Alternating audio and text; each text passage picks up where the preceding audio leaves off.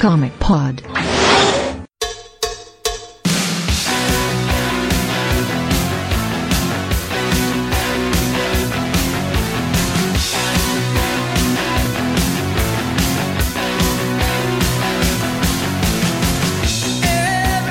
Comiqueiros? Sejam bem-vindos a mais um Comic Pod. Essa é a edição 387 e nós vamos fazer um giro das principais notícias desse mês.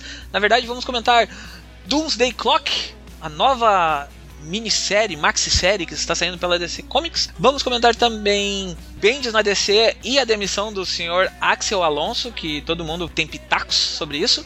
E para finalizar, vamos falar do, do assunto que tá na pauta aí, a gente tá fazendo matéria rodo, que é o DC Eu Leaks, que é esses vazamentos aí de temas, de cenas do filme do, da Liga da Justiça e tá dando um rendezvous do cão. Então, nessa mesa muito linda, muito garbosa que eu tenho aqui, eu tenho o Brunão, Olá. a senhorita Érica Ataíde Eu tô achando que esse podcast é uma constelação de tanta estrela que tem. e diretamente do YouTube, como eu sempre falo, o cara que tem uma câmera e alguns quadrinhos e sai fazendo vídeo, o senhor Vinícius.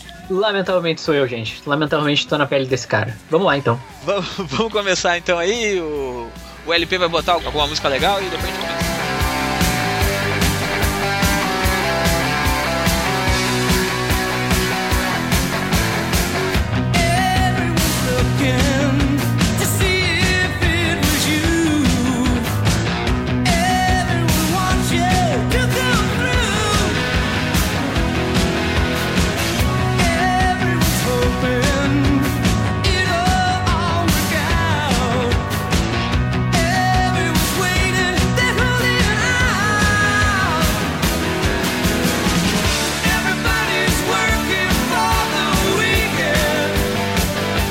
Começar, pessoal. Uh, Gibi saiu na quarta-feira, dia 22, Doomsday Clock, a continuação, não continuação de Watchmen, escrita por Sr. Geoff Jones e com artes do Gary Frank. Todo mundo leu aqui, né? Uh, vamos, vamos comentar um pouquinho aí o que vocês acharam, em, em linhas gerais, o que, que vocês ach- acharam dessa primeira edição. Começa aí, Brunão. Bom, assim, é, é, como era de se esperar, exatamente o que eu tava esperando, além de ser uma continuação, é o Jeff Jones tentando emular o Alan Moore por pelo menos, sei lá, três quartos do gibi aí. A gente só tem aquela passagem com, com o Super-Homem lá no finalzinho, assim. É, é, tem seus prós e contras, o gibi tá bem escrito, eu acho que o gibi tá bem, bem construído, assim. O world building, é, apesar de ser um dos pontos fortes do Jones, nunca é um ponto forte que ele apresenta na primeira edição das coisas. Normalmente ele demora um tempo. Aqui ele tá bem é, dentro, tá bem coerente com, com o que era o Watchmen, dentro das,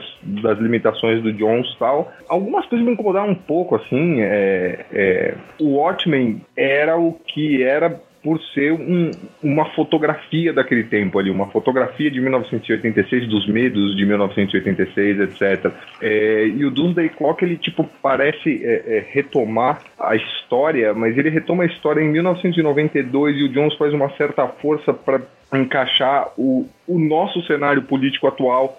Eu não sei se essa revista em si seria um veículo adequado pro Jones fazer o comentário político dele, mas, bom, whatever, né? É, é, não sei também se comentar sobre o cenário político de 92 teria relevância, então é, tanto fez quanto tanto faz.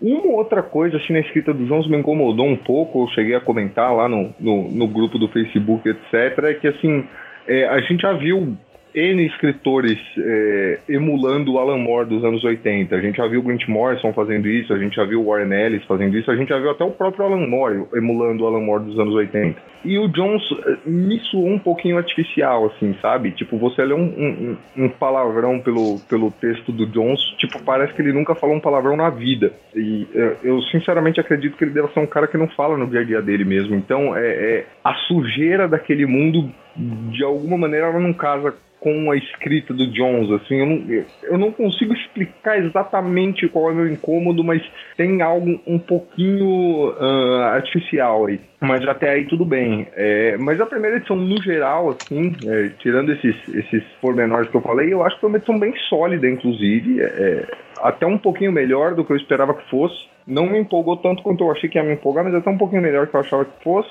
Mas assim, é, não, não dá para saber muita coisa logo de cara, né? Ela pode é, ter consequências muito boas daqui para frente, tem mais 11 opções para ir ainda, ou pode ser uma porcaria. O meu medo de ser uma porcaria é porque me parece muito que é o Jones tentando fazer meta-comentário, assim. E o Jones, para mim, é um escritor de hominho se porrando. Quando o Jones tenta fazer meta-comentário, normalmente sai merda. Eu Ué, mas ele acertou caso, mas... no DC Universe. Ele acertou isso. Rebirth, porque tudo bem, até concordo, é, mas ainda é, para mim, ainda é a exceção que confirma a regra. Eu não sei se, se o Jones ele tem o necessário para pegar todo esse, esse, como é que eu vou colocar, para fazer esse contraponto ao Watchmen que ele tá querendo fazer. Mas a gente vai ver. Pode seguir, Vini concordo com o Brunão que não parece o Jones, parece que ele tá emulando o Alan Moore. Tanto é que, para mim, ele é um ghostwriter aqui, sabe? É, é um pseudônimo do Alan Moore aqui, algo do tipo, porque realmente, até se, tu, se a gente for ver, eu sempre tive muita facilidade em ler quadrinhos em inglês do Jeff Jones, porque ele usa um vocabulário muito rebuscado. E aqui eu tive que parar algumas vezes para pegar alguma uma outra palavra no dicionário, porque tava, tava difícil, sabe? E, e é algo que acontece quando tu pega um texto do Alan Moore, por exemplo sabe? Que ele usa um vocabulário um pouco mais requintado. Não sei se vocês concordam comigo nessa parte. Uh, ah, sim, ele finge que tá escrevendo um livro. A gente tava até conversando sobre isso no grupo, no nosso grupo lá do Telegram, lá no Terragram, que o Dico disse que teve dificuldade de ler uh, o, o gibi em inglês por causa desse, dessa mesma coisa, assim, de, por ele estar tá emulando demais o Moore, acabou ficando muito difícil para ele. Não, assim, o exemplo é válido, mas o exemplo que você deu não, porque o Dico tentou ler no busão também, É, né? também.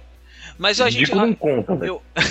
o Dico não. Mas acho que foi a Eric que também falou, falou alguma coisa assim que, que era mais difícil ler ele ler, ler em inglês o Alan Moore. É, Pô, se tinha logo falar de mim, cara, vou soar uma puta de uma babaca agora. que Eu não tenho dificuldade para ler o, o gibi, mas eu compreendo que as pessoas têm dificuldade, porque, tipo, a gente. Quando a pessoa. Não, sim, não é naturalmente. É, Depende do tipo, seu domínio do idioma. Né? É, eu falo, eu falo inglês fluente, eu tenho conversas tranquilas em inglês e eu estudei o idioma para saber variações dele, etc. Porque é uma área que eu gosto muito, idiomas. Mas, tipo, se você vai ter pessoa que é fluente, assim, que fala inglês, que aprendeu através de curso, e o curso não vai te ensinar o que, que é uma. Para usar um exemplo do GB, que é o, o que, que é um gas guzzler. Sabe? O que, que porra é um gas guzzler? Não faz diferença na vida de uma pessoa que tá fazendo um curso para aprender inglês. E não é uma coisa que você vai ver rotineiramente ser usada em nenhuma mídia. É uma expressão muito específica. E tá ali no, no, no pseudo Watchmen do, do Jones. Mas eu acho que é não é bem o, o, inglês do Alan Moore em si, eu acho que, que é, além dele ser britânico, daí, tipo, foge um pouco das mídias que a gente se acostuma a consumir em inglês, tem expressões diferentes, escrita, é, literalmente outra gramática. Também vai ter a questão de, tipo, acho que ninguém deve ter tido dificuldade para entender o que o Rorschach fala, por exemplo. As, nos balões do Rorschach em si, falando com outras pessoas que ele não fala nada muito complicado, mas eu acho que é mais as, as partes do da narrativa. É. Eu, eu, eu, gostei mu muita coisa que eu achei interessante, sabe? Por exemplo, a ideia do Jones de criar novos, porque, como todo mundo sabe, né, os personagens do Watchmen são baseados em personagens da Charlton. Então ele pensou, pô, eu preciso de outros personagens, o que eu vou fazer? Eu vou pegar outros personagens da Charlton. E ele pegou justo dois personagens que, que eu acho assim interessantíssimos, toda a passagem deles e o, cara buscando as armas dele imaginárias no, no cofre. Sério, eu, me empolgou, sabe? Eu acho que é. É enfim, é, é, interessante porque é maluco e, e, eu realmente não esperava algo tão assim do Jeff Jones, porque realmente não parece o, o Jeff Jones. E, e, também eu acho que o. Todo, acho que todo mundo aqui tá curioso para saber o que aconteceria depois do Watchmen, sabe? Do um mundo agora que não tem um Deus, sabe? Como as pessoas reagiriam e, e se as pessoas. Pô, Ozymandias trabalhou um monte para construir aquele plano. E se o plano tivesse sido revelado, qual seria a consequência disso? Então eu acho legal, assim, Uh, o, o, fato de Jeff Jones, como exercício imaginativo, eu acho muito bacana, e também pelo fato do Jones ser agora, cara, ele é a cara da DC, sabe? Ele é o grande representante da, da DC Comics, então ele tá lá dando, tipo, uma lição pro Alan Moore, entre aspas, sabe? É ele dizendo assim: olha, eu vou pegar agora e mostrar que o universo DC tem alguma coisa para falar pro Watchman. Então eu leio cada página disso um pouco de medo dele falhar nisso, porque é uma missão bem difícil que ele colocou para ele mesmo, mas ao mesmo tempo empolgado, sabe? Porque tu, tu, tu, sente nessa que ele tá se esforçando muito aqui nesse gibi, sabe? para fazer algo diferente. Quer complementar, Erika? Eu gostei muito, muito do, da primeira edição do Doomsday Clock. Eu esperava Não é que eu esperava menos, é que eu não esperava que eu fosse curtir tanto, sabe? É o tipo de gibi que eu voltaria para ler, sabe? Eu me sinto como se eu estivesse lendo um gibi independente de ser uma continuação de Watchmen. Não me pesa tanto Watchmen, sabe? Eu acho que o, o meu principal pé atrás com Doomsday Clock é que eu tenho uma visão diferente de Watchmen do que o Jones tem. Aí eu tenho que partir desse pressuposto, eu tenho que. É tipo fazer o vestibular da URGS. Você não tem que responder o que está certo, você tem que responder o que acham que está certo. Daí você tem você não tem que interpretar o Watchmen para ler uns Clock, você tem que entender qual é a interpretação do Jones. Daí depois disso é tranquilo. Eu também, que nem o Vinícius, eu me apaixonei pelo. Acho como é que é o nome dele? Ah, é Mímico? Marionete? É Marionete, Marionete Mímico. É, é assim, as armas líricas dele, é, ou imaginárias, meu Deus, sabe que maravilha. O Rocha, que assim, maravilhosa ideia do John, se é mesmo o. Se for o aquilo mesmo. É, eu não vou, vou.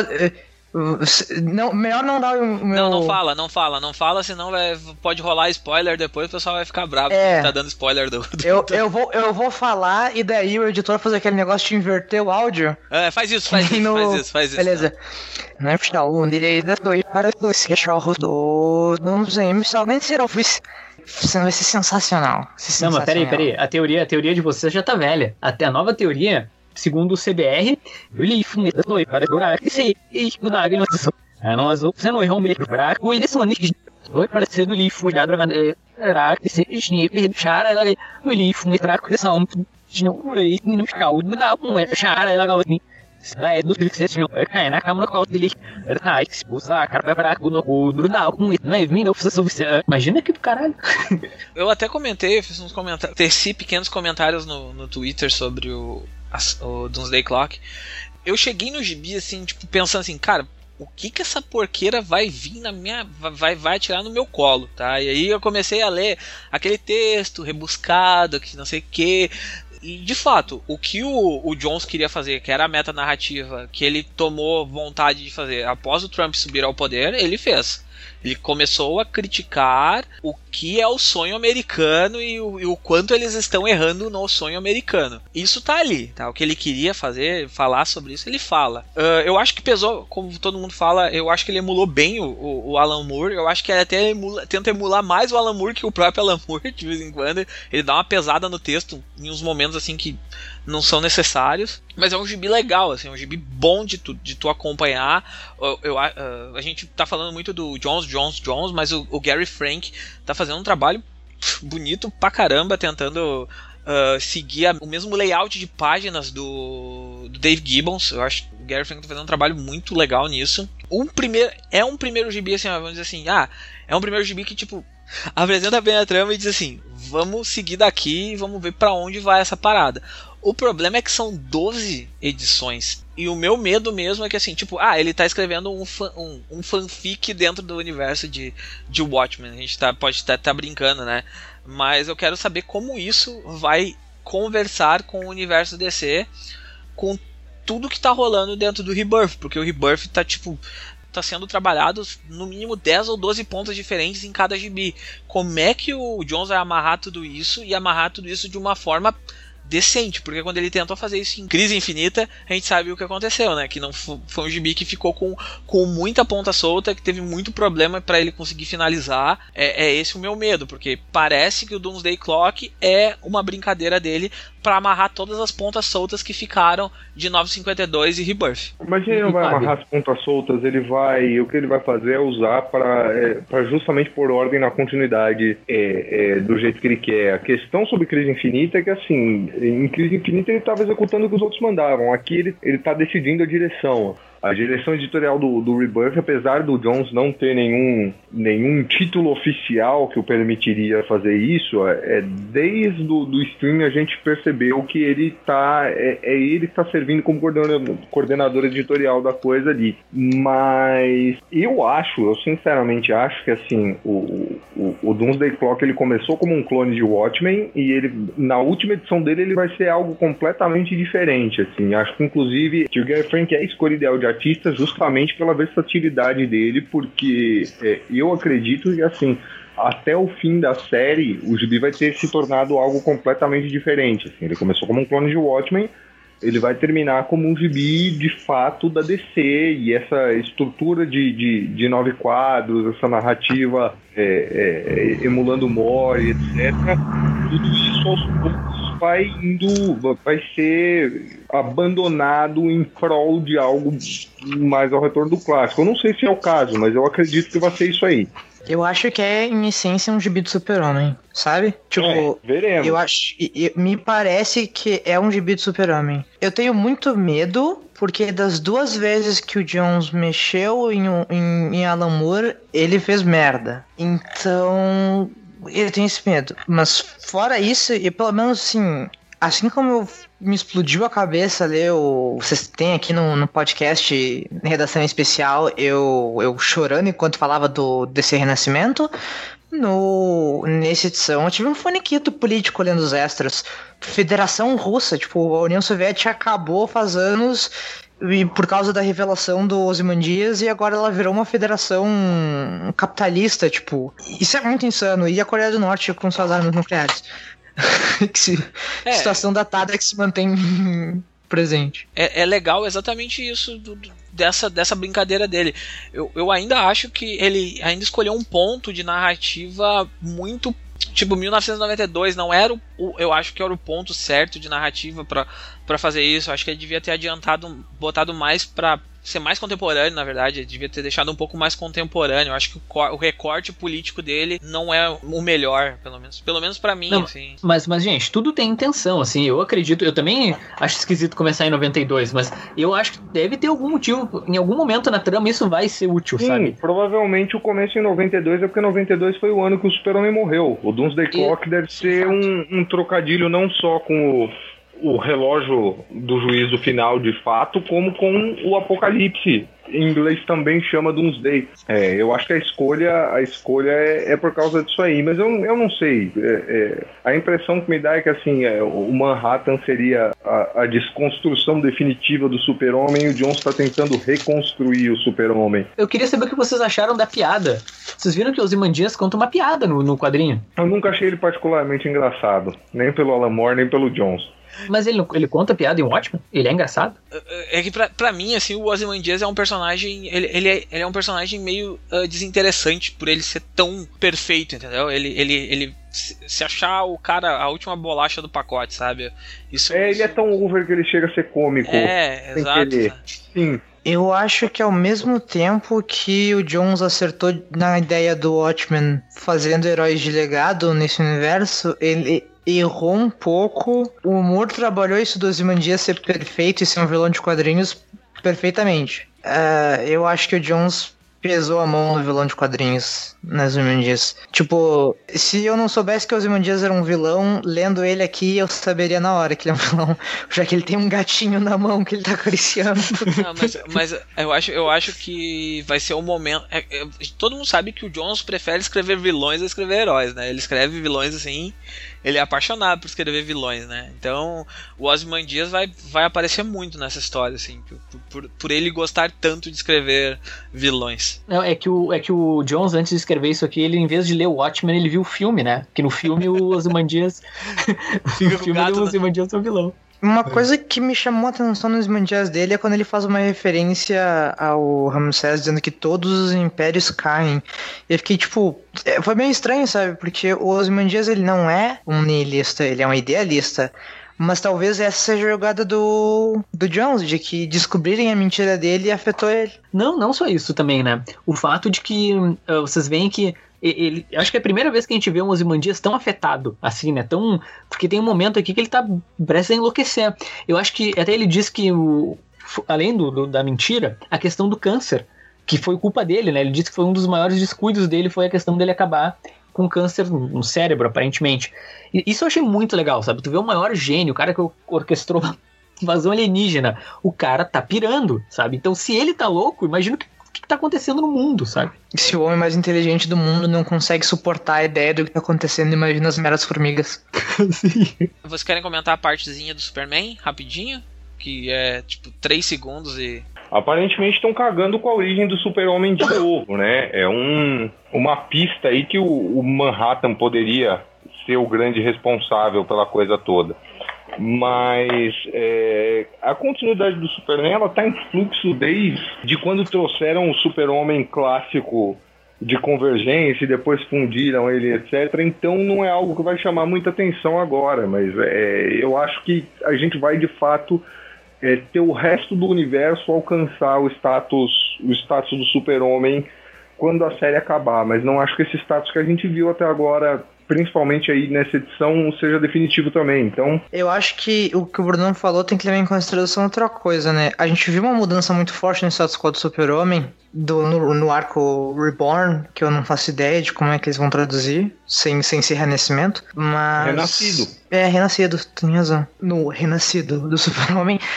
Mas essa mudança, ela não foi acompanhada pelo Jones, sabe? Ela foi desenhada por ele, tipo... Como é que eu vou dizer? A La Morrison em crise final, sabe? Vai ser assim, daí essa mudança foi feita na mensal. Mas eu não tenho certeza se essa mudança foi feita da maneira que o Jones queria que fosse feita. Eu acho que a verdadeira mudança que o Jones quer fazer, ele vai fazer em Doomsday Clock e meio que cagar pro, pro Renascido. Porque é, o Super-Homem também tá passando na mensal dele por um grande problema de editorial. Na verdade, o, o, o, o Jones ele não, não tinha planos de, de é, trazer o Super-Homem de convergência de volta e depois fundir eles etc. O problema é que é, é, tentaram tanta coisa com o Super-Homem é, no, nos cinco anos aí dos 952 que quebrou o personagem, entendeu? É, de origem a, a uma relação quase que antagonística com a Lois Lane, a, o romance com a Mulher Maravilha, é, é, tudo isso assim, teria conserto pelos meios usuais? Teria, mas uh, os leitores não estavam mais com paciência para isso. O Super-Homem tinha se tornado irreconhecível, a solução que a DC achou foi trazer o Super-Homem de convergências de volta. Isso foi algo com que o Jones teve que lidar mas não seria a, a, escolha inicial dele, ele inclusive já falou a respeito. É, na verdade a DC pegou a forma mais rápida de resolver o problema, né? De, de venda. Assim, é, é, tanto... foi, foi um, um movimento de desespero. É, e tanto e aí pegou assim, tipo, ah, vou botar dois medalhões escrevendo o Superman, que eu sei que os caras vão fazer pelo menos o arroz com feijão bem feito, até o Jones fazer o que ele quer. Entendeu? Aí botaram o Jurgens e o Tomasi para cuidar da, cuidar da casa. É, bom, pois então, é isso que eu tô dizendo. O arroz com feijão deles não é, é contraditório, porque ele não é arroz com feijão. Tu fazer uma fusão de duas versões de personagens diferentes e escrever a cronologia inteira do universo não é arroz com feijão. Eles vão mexer na cronologia inteira a partir do momento que eles conseguirem tira, fazer voltar as horas do Manhattan. O que eles perderam então, É, é isso que eu tô dizendo. Eu acho que o Jones quer ajeitar o Super-Homem através das horas que foram roubadas. O que o Jurgens fez é, é, que o Super-Homem é já foi. Super não, eu sei, mas ele vai ajeitar o Super-Homem. Só que o Super-Homem já foi ajeitado no Jurgens, tipo, de uma maneira que não, como se não tivesse faltando hora nenhuma de nada, entendeu? Todo o universo Sim, entrando no Super-Homem tá bom. Só mas que, o resto, só do universo ridículo. o resto do universo tentou alcançar ele, Erika. É.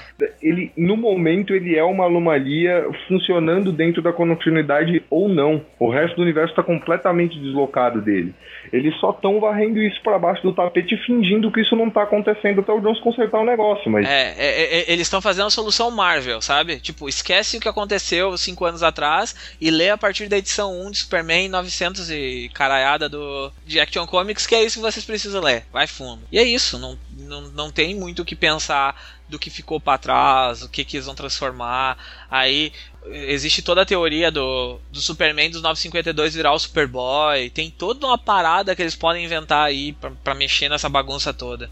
O que a gente vai saber é só quando o Jones terminar. O Jones, o Jones que vai que vai botar a cereja no bolo aí da, da resolução. O, o medo é como vão resolver. Vocês chegaram a reparar uma coisa? Nessas páginas que Superman aparece, tem algo que me chama muita atenção, assim, porque eu acho que, assim como Alan Moore fez no, no Watchmen no, e fazem todos os trabalhos dele, o Jones vai tentar reproduzir isso também. No primeiro quadro, no segundo quadro que o Superman aparece, ele tá, na verdade, num, num quarto escuro, com uma única luz vindo, enfim, de, um, de, um, de uma janela, assim. Então, parece muito que ele tá preso. E se vocês forem ver, no, ter, no quinto quadro, o foco é no óculos. Chegaram, lembram dessa parte? Tem o óculos, a câmera tá por trás do óculos e é como se o Superman tivesse dentro, a cabeça do Superman tivesse exatamente dentro do aro do óculos. Eu acho que é alguma coisa simbolizando que ele tá preso ali, sabe? Que, que porque não é gratuito, né? O Jones não pediu, ah, faz o óculos exatamente ao redor da cabeça dele. Ele, isso, é, isso foi pedido, né? Então eu sinto eu tô curioso com isso, sabe? Eu acho que ele tá preso em algum lugar de algum jeito. E pode ver que a luz, obviamente, que vem do céu nele é azul, né?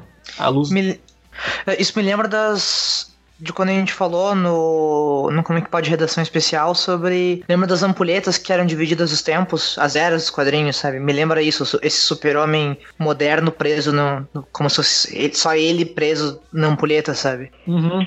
E isso que você falou dele preso também me lembra do Multiversity, da- das grades dos quadrinhos prendendo os personagens. E ele parece estar muito preso pela- pelas grades, sabe? Quando, quando ele tá mais angustiado, nessas páginas que ele aparece, é que ele tá mais angustiado, é uma que tem o quê? 16? Eh, 12, qua- 12 quadrados. Tem 12 quadrinhos nele angustiado ali no meio. É verdade, ele parece muito preso ali, né? Uhum, Não tem pra onde se mexer, porque é muito apertadinho. sim. Genial, é verdade.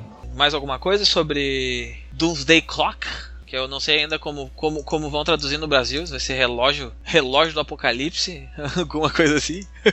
Eu só tenho a dizer que eu preciso ler a edição 2 e entender o que, por que, que o Rorschach virou um cachorrinho do Vedit, o que, que o Super-Homem vai entrar nisso. O Jones já prometeu que na segunda edição o Lex Luthor vai bater um papo com os Imandias. Meu Deus, cara, eu preciso ler a edição número 2. Só isso, só isso que eu tenho a dizer. Mais alguma coisa? Brunon, Não, Érica? Eu acho que o Jones tá com os brinquedos perfeitos pra ele fazer um gibi que vai vender bastante. Tipo, naturalmente, de todas as edições, as duas edições vão vender bastante. O problema é a relevância das duas edições. Talvez ele não.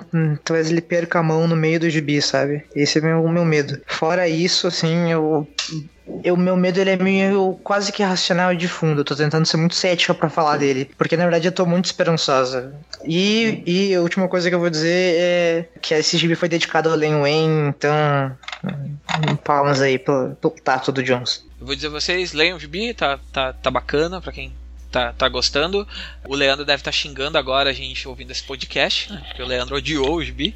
E se vocês acharem que o gibi tá ruim, façam um bem para vocês e comprem as edições de Senhor Milagre, que tá lindo demais. Big Barda manda em todo mundo, senta a porrada e é a mais legal de todas.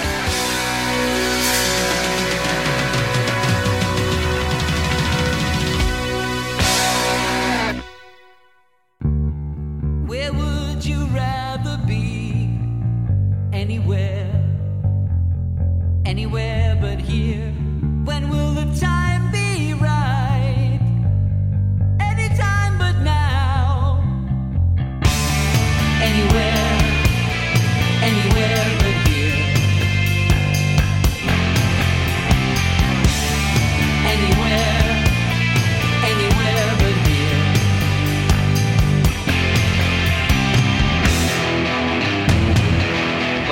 próximo tema, que é essa mudança editorial que tá rolando aí na, na- nos, nos States.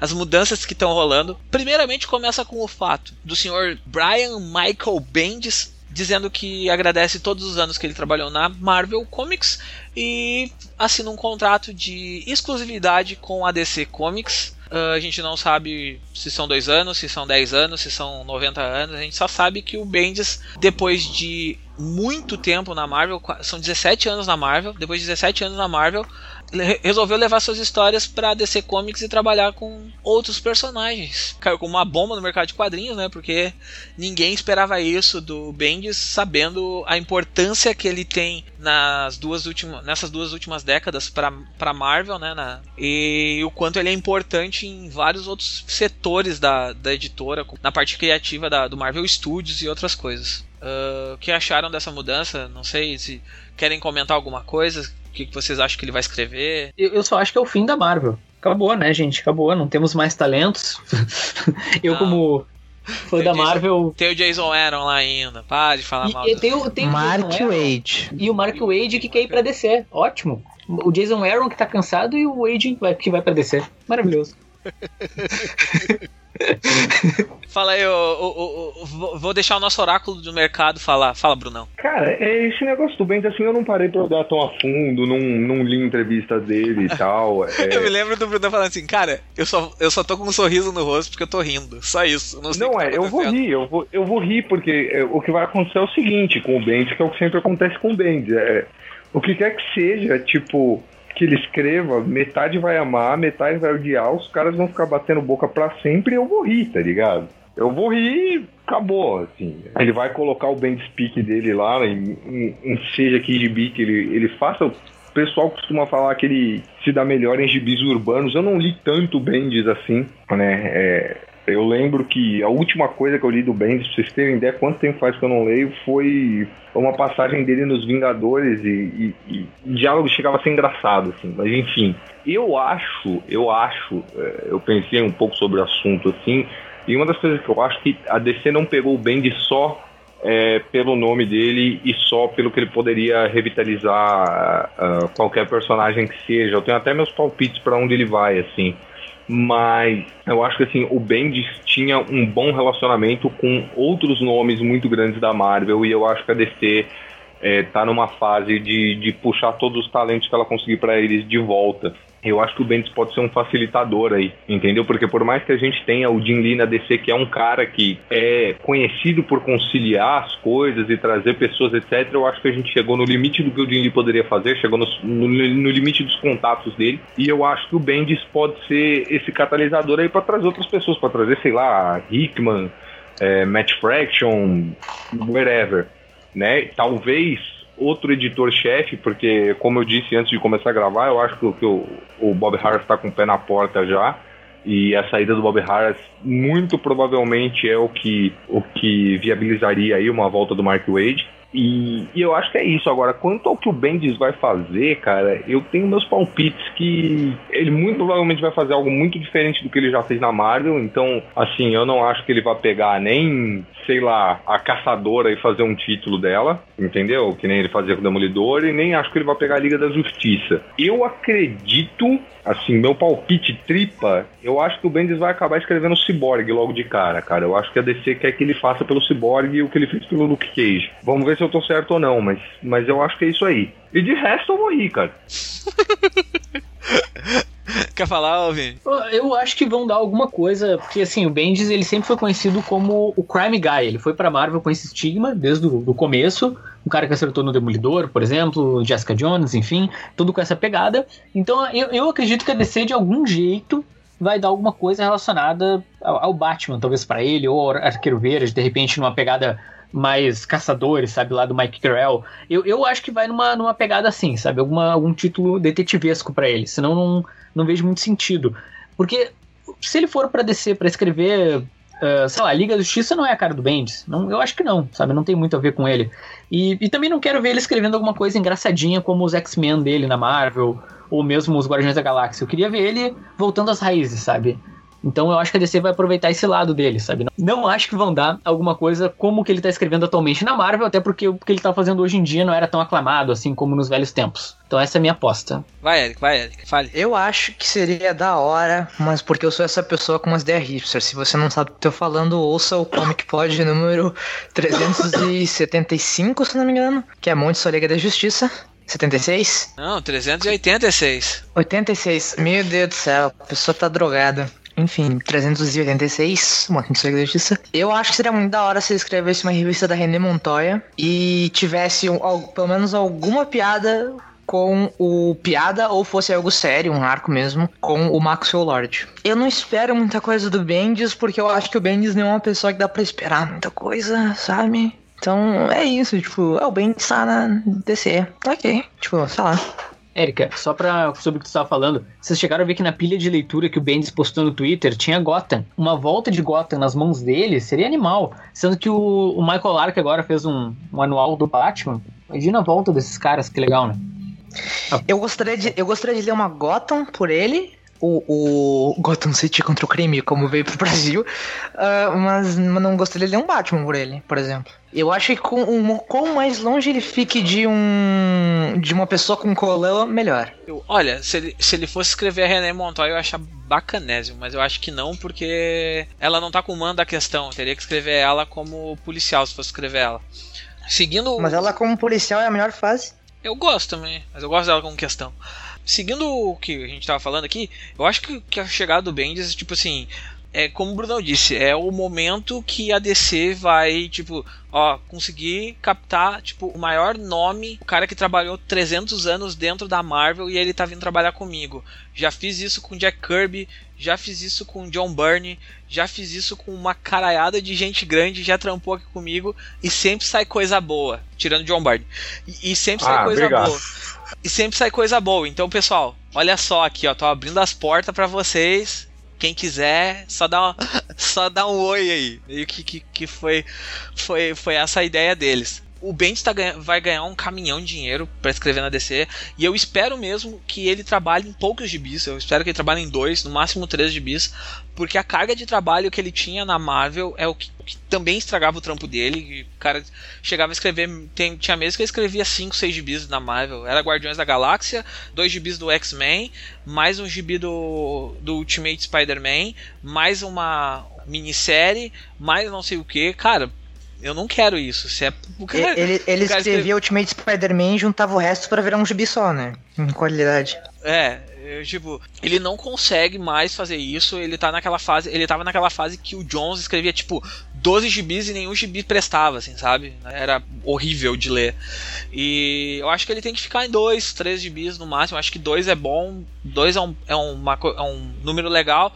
Fora isso, ele vai trazer os gibis só, os gibis dele, que, que são dele mesmo, que são da, da marca dele, que ele é criador, ele é dono, cancelaram na Marvel e ele vai levar. Agora eu não sei se vai ser para Image ou se vai sair pelo selo da Vertigo. Acho eu que sai pelo selo da Vertigo até para revitalizar o selo da Vertigo e tá precisando de mais títulos e grandes escritores na, naquela linha. E, e o Bendis é um cara que tem muito fã. Então acho que vai seguir mais ou menos essa linha de trabalho, o Bendis aí.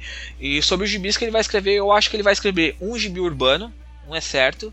Uh, certamente dentro de Gotham, porque ele já falou várias vezes que ele escreve, queria escrever um gibi na linha do Batman. Ele já falou que queria escrever o Batman. E eu acho que o gibi dele vai ser uma parada bem, tipo, experimental, assim. Ele vai tentar dar uma pirada da cabeça e vai fazer alguma coisa nessa linha. Eu tava esperando que ele pegasse Sociedade da Justiça, mas com o Robinson de volta na DC, não sei aí se, se o Robinson não vai querer de volta para ele esse título e tentar botar pra frente o que ele não conseguiu em Terra 2. Aí. Eu não. Se eu fosse Robson, eu não pegava Terra 2. Não, não, Terra 2. Sociedade da Justiça. Tá, tá, tá, tá tudo quebrado, tudo destruído. Na verdade, Sociedade da Justiça tem que começar do zero. Não, não, é, é, cara, você tá pensando na Terra 2 a Terra 2. É, é, não. O Fábio tá falando da, da Sociedade da Justiça True, é, Jay Garrick velho com a cuia na cabeça, etc. Sim, isso, isso a cuia. Eles, ah, eles vão voltar? Sim, já, tá, já apareceram, sim, no, é, apareceram é, no o, Buffy. O Jay já apareceu no Flash, inclusive. É. Ah, eu não li Flash. Não, ele apareceu, em The Bu ele apareceu no, no The Button, o Jay. É, com a cara do Não, mas aquilo não quer dizer que a sociedade tá voltando, mas a sociedade tá voltando mesmo, eu tô, tô viajando. Porque eles, uh, eles mencionam isso na no, no Rebirth, edição Isso. 1 lá, o especial. É, não tá certo, Sim. eles vão O voltar. Johnny Quickly fala. Sim. Não, não é o Johnny Hum. Quick, não. Não, o é Johnny o Trovoada. É o Trovado, isso, Johnny Trovado. É, o Johnny Quick é outro. É o outro. Eu me perco nos Johnny, é muito Johnny. Mas por falar em Johnny Quick, eu acho que o Robinson escrevendo essa sociedade seria muito bom. É, É, mas é, é que ele já escreveu essa, essa sociedade, né? Então, tipo, fica aquela coisa, tipo, ah, já fiz esse trampo com esses caras aqui, vou, vou pegar de novo fazer. Então, é essa minha. Não sei se seria ele que queria Não, pegar já isso. escreveu a sua sociedade, não. Ele trouxe a Sociedade da Justiça de volta à relevância em Starman. Isso. Ele, ele conseguiu ter coleta o suficiente dentro da DC para lançar um título, porque ninguém no editorial acreditava na Sociedade da Justiça faz uns 20 anos lá dentro. E ele lançou a carreira do Jeff Jones com esse título, porque o, o Jeff Jones se tornou o Jeff Jones sendo escritor ajudante nessa porra. Era Ele o é- Jones, o Boyer e o Robinson. É. E você está, você está esquecendo de citar a Era de Ouro do É. dele, que é Sim. o Watchmen não, não depois de Watchmen. esquecendo, mas infelizmente fez, não, não fez tanto barulho é, é, dentro da DC quanto deveria. Foi um sucesso de, de vendas e de público enorme, mas não convenceu os editores da DC a nada, infelizmente. É, e, e isso tudo deu, deu espaço. Na verdade, o, o grande, o grande achado da, dessa sociedade dele é o Jones, que fez, também começou a experimentar pra caramba em Star and Stripe, né? Que era o gibi que ele tinha solo. Ge- Gente, antes de, de pular para a próxima, eu só queria fazer um comentário que acho que é bem importante. Vocês reparem que nós estamos num site que se identifica muito com uma editora chamada DC Comics. E agora que um grande nome da Marvel está indo para DC, antes era o Bendis que não sabe escrever diálogo, que os X-Men são chato, Não, que mas não o sei o quê. é chato. Agora, eu também acho chato, mesmo sendo fã da Marvel. Enfim. Mas agora, agora o Bendis é nosso. Eu quero ver Bendis escrevendo alguma coisa em Gotham. É só isso que eu quero dizer, tá, gente? Desculpa aí. Foi mal. Não, não, eu não disse isso. Quem disse isso era ele mesmo. Eu disse que eu, eu acho que eu vou ver ele escrevendo alguma coisa em Gotham. Que ele fala sempre que ele gosta de escrever muita coisa urbana. E outra, eu sempre critiquei o Bendis em tudo que ele faz. Eu critico quando ele faz coisas boas e quando faz coisas ruins. Então, o Bendis vem de, um, de uma época. Eu acho que de, eu acho que faz uns 3 ou 4 anos que o único gibi realmente bom dele é o Homem-Aranha do Miles Morales. Que aquele gibi parece que ele nunca perdeu a mão. Assim, tipo, desde do, do, do que o Miles Morales virou o, o Homem-Aranha, pra mim ele nunca perdeu a mão com esse personagem. Tanto que é o personagem. Tanto que ele, ele escrevia só ele o personagem e não deixava ninguém chegar perto. Agora, quando deu essas mudanças na, na Marvel, que ele teve que dar uma liberdade pra, pra galera poder brincar também no universo. Mas antes era só ele. E ele não abria a mão desse personagem. Ele abriu mão de uma das maiores criações dele dentro do universo da Marvel pra ir pra DC. O que a DC deve ter posto pra ele na mesa, eu não sei, cara. Sinceramente. ou foi muita grana, ou foi liberdade criativa, ou foi os dois juntos, sei lá o que. Eu acho que ele tava de saco cheio. É, é, que a gente vai chegar no próximo assunto já, do, do, do saco cheio. É, Eu ainda acho que ele pega o Cyborg, tecnicamente Porque- o Cyborg não usa colã, então eu sou a favor. porque o Cyborg precisa funcionar. O Cyborg é o único cara que tá no filme da Liga que não tá funcionando nos gibis. A DC não consegue é, é, é, um escritor para fazer o Cyborg funcionar no momento. Tentaram David Walker, que é muito bom, sabotaram o run dele. Tentaram o, o, o, o Semper agora e tá uma merda e não tá rolando, tá vendendo mal pra caralho. Eles precisam dar um up nesse gibi e eles vão chegar no Bendis e vão falar assim: Ô Bendis, vem cá, você sabe escrever preto de um jeito que não ofende, né, velho? Pega isso aqui, faz favor.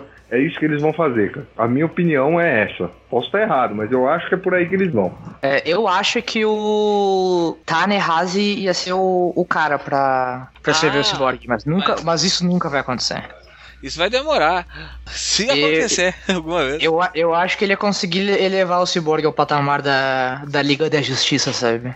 Que ele parece o estagiário da Liga da Justiça toda vez que eu leio a Liga da Justiça. Então, como eu tava falando antes, eu acho que talvez ele pegue algo dentro de Gotham e um título meio fora da caixa, que nem Sociedade da Justiça, que tá precisando voltar. Ou talvez, que foi algo que foi noticiado, o próprio Capitão Marvel Shazam, que também foi algo que falaram muito, né? Que tá, tá pra voltar. Se voltar, pode ser na mão dele também, ia ser um estouro de venda, né? O pessoal já, já era top de venda na, na saída.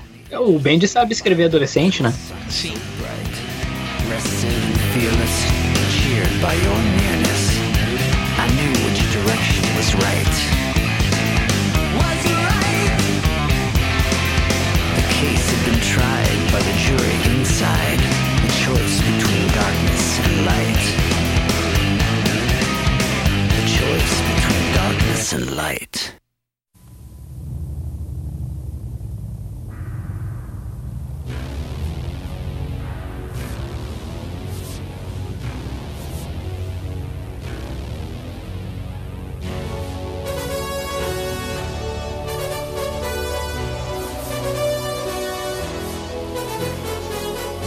E agora já aproveitando a gente, a gente já que tá falando da Marvel e Bendis e DC e coisa, no dia 17 de novembro, acho que faz duas semanas, quando chegar esse podcast vai ter saído duas semanas, saiu uma notificação na DC Comics avisando que o senhor Axel Alonso, também conhecido como Pica das Galáxias, ou também conhecido como editor-chefe da, da, da Marvel, estava sendo demitido e para o seu lugar estava entrando o CB Cebulski, que para quem não conhece é um dos editores da Marvel, trabalha bastante tempo no Homem-Aranha, trabalhou em umas outras paradas, escreveu uns, uns bagulho leves meio estranho e que atualmente estava trabalhando na divisão oriental da Marvel, fazendo parte de produtos para o mercado oriental, Japão, China, parada aí. Ele estava trabalhando lá e ele foi convocado pelo Joey Quesada para voltar para a editora, Nova York e tomar o posto do Axel Alonso. Ah, eu vou começar pelo Vinícius, que o Vinícius é o cara que é o cara que é identificado com a Marvel, antes ele veio, estava falando que a gente é identificado com a DC, para não ficar com, ai, decenautas estão falando da gente, da Marvel. Eu peço para que o senhor dê a sua opinião sobre essa demissão e o, o que está acontecendo na, do- na Casa das Ideias copiadas. Opa, na Casa das Ideias. Ah, assim, eu, eu gosto muito da Marvel, mas não sou um profundo conhecedor, acho, a esse ponto, assim, mas de, de questionar esse tipo de decisão. Mas eu acho que o, o considerando então que o Alonso é o responsável pelo. Afinal, ele é o editor-chefe, né? Ele é o responsável pelo momento total da Marvel. Eu acho que ele tentou fazer coisas muito legais, sabe? De, de pô, vamos incluir uma galera, vamos tentar fazer algo de diferente, vamos criar gibis novos para públicos novos, etc. Só que eu acho que ele não fez da maneira certa, sabe? Eh, Ele, ele teve ideias muito boas, mas não soube executar, sabe? No sentido de que ele conseguiu gerar um, um rage muito grande. da- tu vê assim, tu entra em qualquer notícia de qualquer site de, de- enfim, de notícias sobre a Marvel nos Estados Unidos, tu vai ver uma galera xingando, uma galera revoltada com o momento atual da editora. Então acho que ele, ele não conseguiu fazer a mudança e ao mesmo tempo manter um clima legal assim pra, pra audiência da Marvel. Acho que ele acabou dividindo opiniões em coisas que eram desnecessárias, sabe? Eh, Enfim, ele, ele também descaracterizou muito esse universo. Acho que há anos eu não vi o universo tão diferente como ele tá hoje em dia. Enfim, então é uma saída triste porque o cara fez coisas bem legais, né? Mas ao mesmo tempo eu fico feliz porque uh, eu gostaria que eles não desfizessem o que ele fez, sabe? Não, não apagassem esses, esses personagens, mas tor tornasse esse universo mais reconhecível como sempre foi pra mim, pelo menos. Não sei o que vocês acham. Segue, Brunão. Eu acho que, sei lá, o Sebuski pra mim nunca fez barulho. Eu tô achando que ele vai ser um cara decorativo, como o Bob Harris é na DC, no momento, assim. Eu não sei, tá? Eu, eu não tô acompanhando a Marvel faz um tempo, mas é, eu tenho a impressão que, que a Disney tá com um approach muito mais é, participativo na, nos rumos da Marvel do que era de se esperar, ou mesmo que a Warner na própria DC, assim. Então eu não sei, eu acho que o Sebuski vai estar lá mais é, executando as coisas do que dando uma direção é clara, é, dando uma visão dele é, que seja. Eu não tenho muito a dizer do Alonso, é, é, não acompanhei muito a Marvel é, durante a gestão dele aí, não por birra nem por nada, mas é, é mais porque já falei isso aqui outras vezes, é, o, o, o calendário de publicação da Marvel estava extremamente confuso para mim, tipo, toda semana é, era tudo número um, todas as séries mudavam e eu, eu, eu perdia uma, sabe, aí você perde tipo três edições, fica com preguiça de voltar, esse tipo de coisa, assim, é, é, tem histórias extremamente bacanas ali no meio ali, o pouco que eu li, inclusive. A questão agora é para onde o Alonso vai, né? É, é, assim, é, como eu falei uma vez que o, que o Bob Harris provavelmente está com o pé na porta, assim, eu duvido que não esteja, porque a gente não escuta o nome dele nunca. Isso não é comum para um editor-chefe da DC, muito pelo contrário. Pode ser que que o Alonso e talvez é, mais gente leal a ele, porque quando rolam esses, esses shake-ups editoriais, nunca sai uma pessoa só, assim, né? Sempre sai, tipo, o cara e os caras que são farsas dele de verdade. Então, talvez outras pessoas, tipo Steven Walker e tal, é, possam acabar na DC ou possam acabar na Image ou qualquer outro lugar aí é válido. Mas eu acho que, assim, a DC, embora não oficialmente, pelo menos está com a vaga aberta. Então é uma possibilidade. Alguma coisa pra comentar, Erika, sobre essa dança das cadeiras? Eu acho que ele fazia um trabalho meio bosta, né? Assim, sair era esperado. Uh, para quem não conhece o Axel Alonso, ele saiu, ele era um dos editores da, da Vertigo. Ele começou o seu trabalho como editor na DC Comics. Ele trabalhava na Vertigo junto na época da Karen Berger, da Shelley Bond. Ele trabalhava na, na época da galera truzeira lá na, na, na editora. E ele editava um gibi chamado Scalpo. Então você, vocês já ouviram falar bastante desse gibi. Então ele tinha um conhecimento legal assim de, de galera assim da mais indie assim que trampava, tanto que foi isso que a gente quando ele ele assumiu o cargo em janeiro de 2011 e tanto quando ele assumiu o cargo, a gente teve esse, esse boom de galera indie parando na, na Marvel. A gente começou a ver um Hickman da vida chegando lá, a gente viu um Matt Fraction chegando lá, a gente viu um Kieron Gillen trampando com Não, o cara. Mas esses caras já estavam lá. Sim, mas eles ganharam mais liberdade para trabalhar. Ah, sim, né? sim, Coisas sim. que eles Não, não tinham antes, né? Então, uh, essa, essa galera que tava, que tava na Marvel, assim, tipo, que eu ouço muito do, do pessoal falar é que, assim, tipo, o, o Alonso era um baita do gerente uh, de criativos. Mas o problema dele é que ele não dava direcionamento para esses criativos. Ele chegava pros criativos e dizia assim: Cara, qual é a ideia do momento? Ah, minha ideia é essa. Executa. Ah, mas eu vou. executa, eu não quero saber. Eu quero boa história na saindo. E chegava naqueles momentos que tava o caos na Terra. Desde o Marvel Now, se a gente parar pra analisar, desde o Marvel Now, a gente teve seis. Teve cinco relaunches, acho que foi isso, né? Quatro ou cinco relaunches a gente teve desde a edição 1 de novo. Ah, porque ele dizia, galera, pira da batata, se não der certo a gente recomeça. E isso acabou esgotando a galera. Não, e, e tu não pode deixar todo mundo pirar, sabe? Se todo mundo pirar, vira um caos, sabe? Tu tem que ter uns títulos ali que tem que se manter, tu tem que ter um, uma cara pra esse universo. É, e, Eu acho que esse que o Vinícius falou é o principal problema da Marvel, assim, agora. Nessa, né, nessa década, principalmente, sabe? A Marvel tá foda porque a Marvel não tem cara. A última coisa que eu li com cara de Marvel na, na recente foi o. O Capitão América do Mark Wade. E antes disso, só os Vingadores do Hickman, sabe? E, e olhe lá, tá. Vingadores Tá do Rickman foda. tem cara de DC, hein? É, isso que eu quero dizer, tipo, porra, Não é é a, é a não. coi- é a coisa mais Marvel que eu li e não tem nada da Marvel naquela bosta, sabe? Só tem muita coisa da cronologia da Marvel, mas nem é escrito que nem Marvel. Foda. As coisas que são boas é porque os caras estão. que estão muito boas são coisas tipo Visão, Pantera Negra, que os caras estão completamente despreocupados com cronologia e com marvismo, sabe? Marvelismo. Tipo. Ai, eu não gosto do Alonso porque ele, pra mim, ele é tipo Autobinder ao contrário, sabe? Ele é aquele diretor que fala, sei lá, ai Mary Streep, você é tão boa atriz, você já sabe como fazer essa cena, né? Não pau no seu cu, você é o diretor, não a Mary Streep. Direciona, porra. E ele é o cara do, do Diversidade Não Vende. não, não foi ele não. Não, não, Não, foi não foi ele, ele não. que disse, mas ele, é o é, mas ele estava na reunião. Não, ele não tava na reunião. Ele não tava na reunião. Quem falou isso Não. foi outro cara, foi um cara do marketing que falou isso. Foi o Gabriel, alguma coisa, né? Foi o, eh, foi o David Gabriel que falou isso. Porra, eu tenho quase certeza que ele tem dedo nessa história. Não, ele não tem. Acho É? que ele só foi isso. Acho que ele só falou pra, pra silenciar, então, pra dizer que era.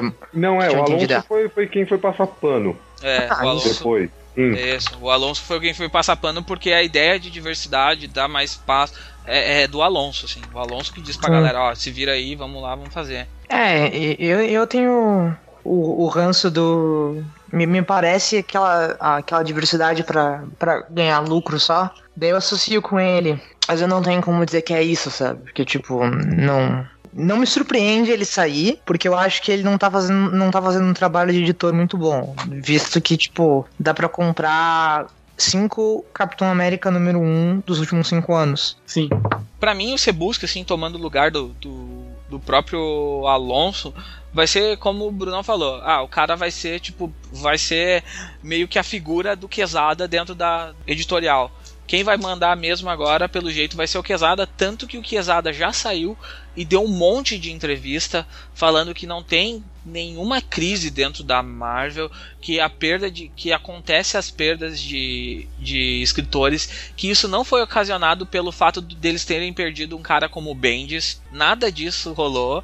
E o Cebusque só assume a, a vaga em janeiro, então, tipo, até janeiro a Marvel não vai fazer nada muito grandioso para esperar a, a entrada do Cebusque e ver o que, que Cebusque, Quesada e quem vai tá mandando lá agora vai, vai fazer. Como o Alonso já tinha prometido, eles iriam diminuir também o número de mega sagas, essas coisas. Eu já não sei se isso vai valer mais, porque eles tinham falado que iam demorar agora 18 meses para fazer a próxima mega saga, depois que terminasse Generations. Também já não sei o que vai rolar. É, agora sim, tipo, a Marvel se tornou um bagulho bem estranho, tá bem análogo, assim, a gente não sabe, tá bem bizarro, na verdade, a gente não sabe o que vai acontecer nos próximos meses, assim, É, e eu não Vão me apavoro, fechar.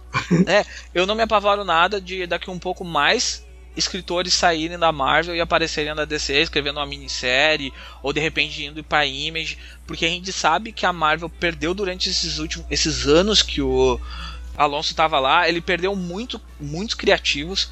Muita gente saiu da Marvel dizendo: "Cara, eu não quero mais trabalhar com herói, porque herói tem um monte de parada que um monte de cobrança que eu não quero. Leu Lemir falando que trabalhar com os X-Men foi a pior coisa que ele já fez na vida dele, porque tudo tinha nota de rodapé, tudo tinha direcionamento, ele não conseguia escrever uma história decente. Então a coisa tá meio estranha, assim, sabe? Tá travada em algum momento na Marvel. Espero que os caras se resolvam, né? Porque no final quem a gente quer ler é gibizinho legal e historinha bacana. E espero que eles não estraguem o que foi feito, tipo coisas como Champions, que eu acho uma parada muito legal. Uh, a própria Miss Marvel, que é um, é um gibi muito, muito divertido de ler. O próprio Gavião Arqueiro tá muito legal. Então tem coisas bem, bem interessantes assim. E normalmente é mais pela essa tendência indie que a Marvel tinha. Eu espero que não volte tudo para ser aquela, aquelas mega saga, massaveísmo, quebra-pau, assim. Eu, quero, eu gosto dessas histórias mais uh, humanas que rolam de vez em quando na Marvel. Mas vocês sabem, só, só um detalhe, o, eu acho que de repente o Cebusque pode ter alguma uma relação legal com a galera. Eu tava vendo sobre a. No dia que. Eu, eu vou te falar, não, não conhecia muito o sujeito, mas eu fui pesquisar sobre a trajetória dele e eu vi que ele, ele levou muita gente pra Marvel. Olha só: Scott Young, Ed Granov, Sarah Pichelli, Phil Noto, Steve McNiven, o, o próprio Paul Zafeta, o Matheus Calera, que tá vindo aí na CCXP. Então, de repente, esse cara tem uma boa relação com a galera e consegue, enfim, dar um, dar um ânimo legal. Sabe aquele, sabe aquele técnico que conhece o time? Sabe? aquele cara que é parceiro brother da galera? Enfim, de repente, né? É, vamos, vamos, vamos aguardar o que, que o cara vai conseguir montar aí.